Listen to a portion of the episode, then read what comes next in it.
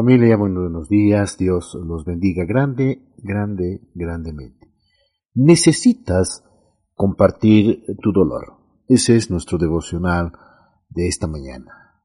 Durante esta crisis, tu salud emocional debe también ser prioridad importante. Los sentimientos no son ni buenos ni malos, son solo, dice, emocionales amados, pero deben expresarse apropiadamente a Dios y también a un amigo de confianza. Abrimos nuestras Biblias en el libro de Gálatas capítulo 6 versículo 2. Gálatas 6.2. La palabra dice, sobrellevad los unos las cargas de otros y cumplid así la ley de Cristo. Señor, gracias por ayudarnos, Señor, a ser solidarios, por ayudarnos a entender, Señor, que necesitamos compartir con nuestro hermano, con nuestra familia, compartir contigo. Ayúdanos a entender qué es sobrellevar las cargas de los otros, para que podamos cumplir con lo que Cristo nos mandó. Para ti sea la honra y la gloria, en el nombre de Jesús. Amén. Cuando tengan dificultades, nos dice la BLS, ayúdense unos a otros. Esa es la manera de obedecer la ley de Cristo. Amén. Repito. Cuando tengan dificultades, ayúdense unos a otros. Para eso estamos. Porque esa es la manera, amados, esa es la manera de obedecer la ley de Cristo. Veamos el contexto. Hablemos acerca de las cargas. Entonces, luego de presentar una imagen elevada de la vida cristiana, Pablo trata ahora la posibilidad muy real del pecado. Aunque el principio de vivir en el Espíritu no es un mero idealismo, el apóstol sabía perfectamente que los cristianos, los creyentes, habrán de vacilar y quizá haya temido que los Gálatas respondieran duramente a uno de ellos que no lograra cumplir las altas metas recién descritas. Por lo tanto, señala que si ellos son espirituales, es decir, si tienen al Espíritu Santo y son guiados por Él, deben responder con espíritu de mansedumbre, siempre conscientes de que cada uno de nosotros es susceptible de ser tentado. Y en los versículos 2 y 3, Pablo continúa el pensamiento, pero lo generaliza un poco más. Restaurar a un creyente que ha pecado es sólo un ejemplo de la obligación más amplia que tienen los creyentes de llevar los unos las cargas de los otros. Cualquiera que desista esta obligación, pensando que está por encima de esas debilidades humanas, se está engañando a sí mismo. Amén. En una notable e irónica alusión a la preocupación de los Gálatas por las leyes judías, Pablo describe el acto de llevar las cargas de los demás como, como un cumplimiento de la ley de Cristo. Lo más posible es que esta noción deba estar relacionada con el capítulo 5, versículo 14, el mandato del amor. Es claro, amados, que la maravillosa libertad por la cual Pablo ha luchado durante su ministerio, y especialmente en esta carta, no implica el abandono de las obligaciones morales. Ya en el versículo 2 nos dice el capítulo 6 que la ley de Cristo es amarse los unos a los otros como Él, como Él nos amó. Amén. Amarnos los unos a los otros como Él nos amó. Si vemos Juan 13:34 nos dice, les doy un mandamiento nuevo. Ámense los unos a los otros. Ustedes deben amarse de la misma manera que yo los amo. Es más, el Juan 15, 12 nos dice, y esto es lo que les mando, que se amen unos a otros, así como yo los amo ustedes. Entonces, en estos versículos, estamos viendo que ningún cristiano debe pensar jamás que es totalmente independiente y que no necesita la ayuda de otros. Y nadie, nadie debe pensar que ha sido excluido de la tarea de ayudar a otras personas. El cuerpo de Cristo, vale decir la iglesia, funciona solo cuando los miembros trabajan juntos por el bienestar común. Preguntémonos si conocemos a alguien que necesita ayuda. Si hay algún hermano o hermana en Cristo que requiere corrección o ánimo. Humilde y gentilmente acérquense, acerquémonos a esa persona. Hablemos, ayudemos.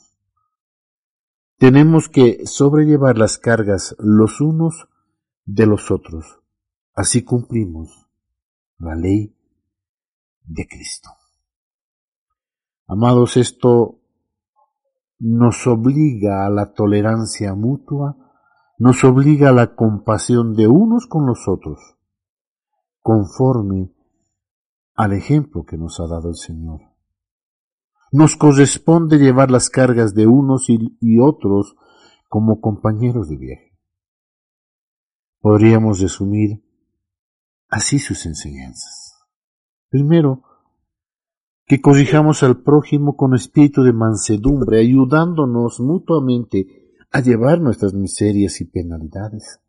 Versículos 1 al 2. Segundo, que no nos juzguemos a nosotros por comparación con los demás, sino por el examen directo de nosotros mismos. Versículos 3 y al 5. Y finalmente, que quien recibe instrucción en la fe atienda filial y convenientemente al sustento de su maestro, con lo que éste pueda quedar libre para el apostolado. Amén. Ese fue nuestro contexto espiritual bíblico para este versículo. Vayamos, vayamos a la aplicación. A esa aplicación que trae vivencia vida o viva a cada uno de nosotros. La nueva traducción, la NTV, nos dice en Gálatas 6.2, ayúdense a llevar los unos las cargas de los otros y obedezcan de esa manera la ley de Cristo. Amados hermanos, familia, durante esta crisis del coronavirus, nuestra salud emocional debe ser una prioridad importante. Los sentimientos no son ni buenos ni malos, son solo emociones, pero deben expresarse apropiadamente delante de Dios o a un amigo de mucha confianza. No tenemos que compartir nuestros sentimientos con todo el mundo, pero necesitamos tener una persona en la que podamos confiar, alguien a quien podamos ir y decir, oye, ¿puedo decirte cómo me siento realmente ahora? ¿Puedo hablar contigo? ¿Puedes escucharme? ¿Puedo abrirte mi corazón? Esta persona es alguien que nos escuchará. Es una persona que compartirá nuestro dolor, compartirá nuestra frustración, pero luego nos ayudará a seguir adelante. Pablo da un gran ejemplo de compartir sentimientos en lugar de guardárselos. En 2 de Corintios 1.8 de la NTV nos dice, amados hermanos, pensamos que tienen que estar al tanto de las dificultades que hemos atravesado en la provincia de Asia. Fuimos oprimidos y agobiados más allá de nuestra capacidad de aguantar y hasta pensamos que no saldríamos con vida. Sé sincera, abre su corazón, comparte su dolor y frustración. Y eso obviamente ayudó a este siervo a seguir adelante. Ahora bien, si Pablo, el más grande cristiano que haya vivido, en los tiempos de posteriores a nuestro Señor, pudo ser tan honesto acerca de la situación que él estaba atravesando, entonces nosotros también podemos serlo. Compartir nuestros problemas incluye, amados, compartir nuestras frustraciones, nuestros miedos, nuestros sentimientos. Vivimos tiempos sin precedentes y todo el mundo está sintiendo el estrés de la pandemia. Todos nosotros, en una u otra medida, hemos experimentado pérdidas, hemos experimentado oportunidades que se han ido debido a la agitación en el mundo. Es posible que nos hayamos perdido de una graduación, el funeral de un ser querido, una boda o el nacimiento de un nieto. Tienes que lamentar esas pérdidas. Y no solo en privado, tenemos que hacerlo. El dolor es algo bueno y saludable. Así es como hacemos una transición. Compartir nuestro dolor con otros nos mantiene alejados del aislamiento y la soledad y nos recuerda que Dios es nuestro proveedor. Dios nos creó para necesitarnos el uno al otro nos diseñó para compartir nuestros sentimientos con los demás. Pero también quiere que compartamos nuestros sentimientos con Él.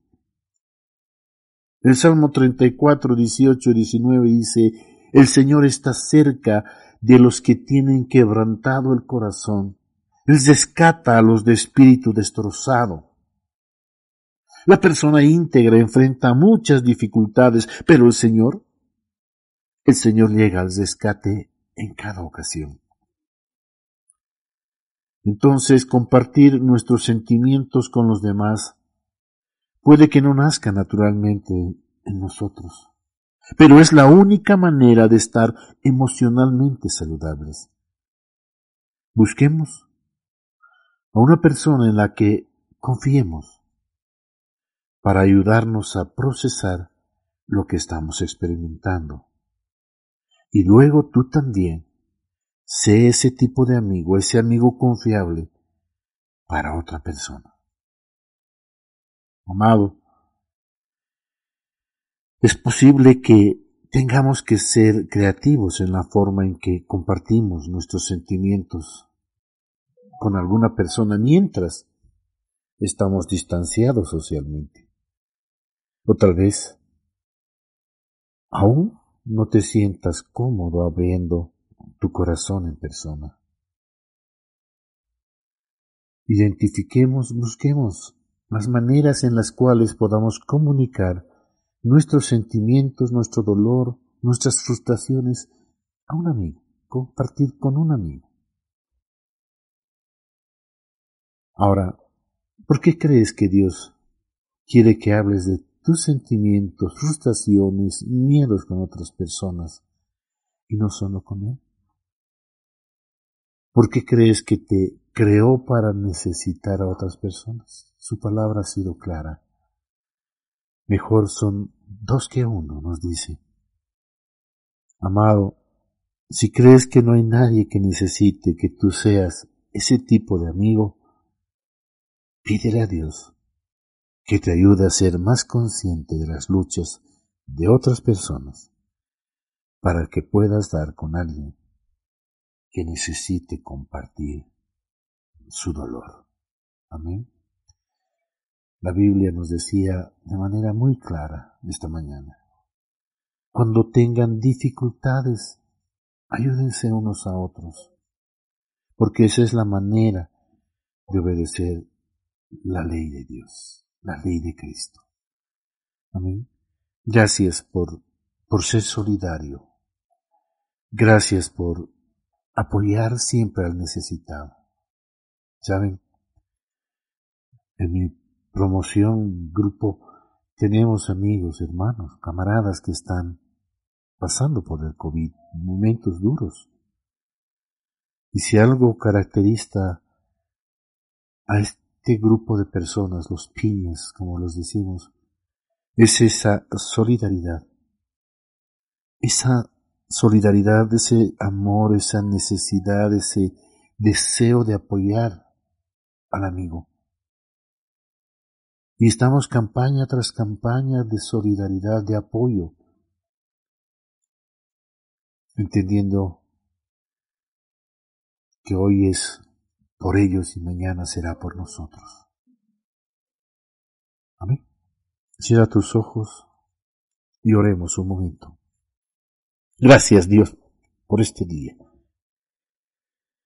por enseñarnos, Señor, acerca de la solidaridad, de la necesidad, Señor, de buscar un amigo, una persona de confianza en quien con quien podamos desahogar, Señor, nuestro corazón, entendiendo que es primero contigo, Dios, que tú nos conoces, que tú sabes.